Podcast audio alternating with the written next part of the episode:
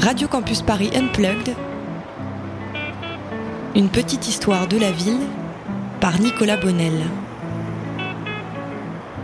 Aujourd'hui, il faut assurer rapidement et régulièrement les déplacements massifs d'une population laborieuse. C'est le rôle du métro qui échappe aux servitudes de la voie publique. L'accident du métro Couronne.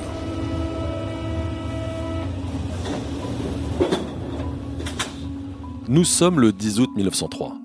Cette année-là, les Parisiens désormais familiers du nouveau réseau métropolitain avaient découvert quelques mois plus tôt la toute nouvelle ligne 2.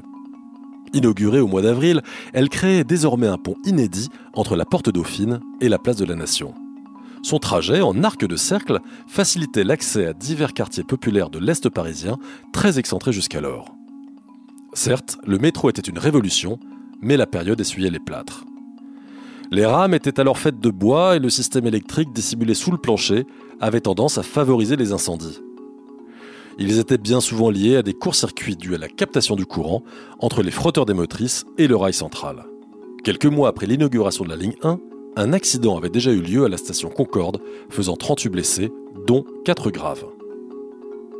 Le 10 août 1903 donc. Ce jour-là, un wagon prend feu à la station Barbès. Celui-ci sera rapidement signalé puis maîtrisé. Par mesure de précaution, on jugera raisonnable de faire descendre les voyageurs à quai. La rame vide sera poussée en direction de Nation par celle qui la précédait, vidée aussi pour l'occasion. C'est ainsi que 300 passagers se retrouveront coincés sur les quais de Barbès en attendant qu'une troisième rame leur permette de reprendre leur route.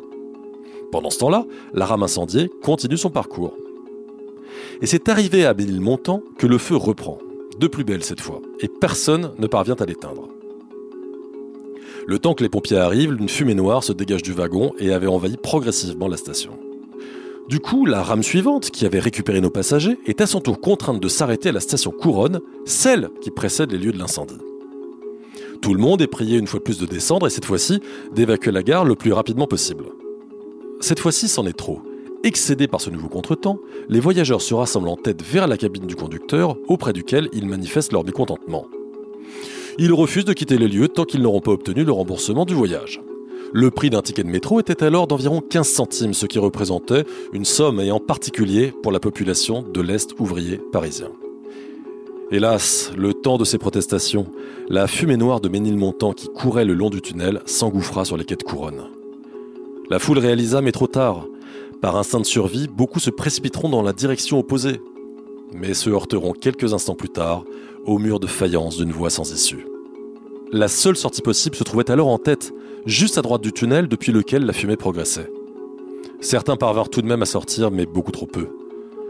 Une fois l'incendie de Ménilmontant maîtrisé, la fumée se dissipa, abandonnant dans son sillage 84 corps asphyxiés sur les quais de la station Couronne.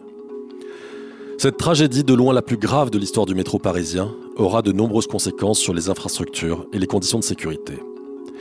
La volonté de maîtrise de l'incendie avait poussé les agents à couper le courant. Les quais avaient été plongés dans le noir, favorisant la panique et la désorientation des victimes. Du coup, plusieurs mesures seront prises, et en premier lieu, l'optimisation du réseau électrique. On séparera l'alimentation des trains et des couloirs, les tunnels seront éclairés et les panneaux de sortie seront désormais lumineux. Enfin, la qualité du matériel en bois se trouvera directement mis en cause.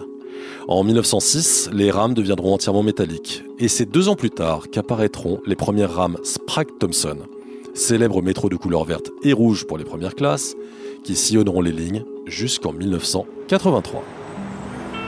Radio Campus Paris Unplugged, une petite histoire de la ville par Nicolas Bonnel. Retrouvez tous les épisodes sur radiocampusparis.org et paris-unplugged.fr.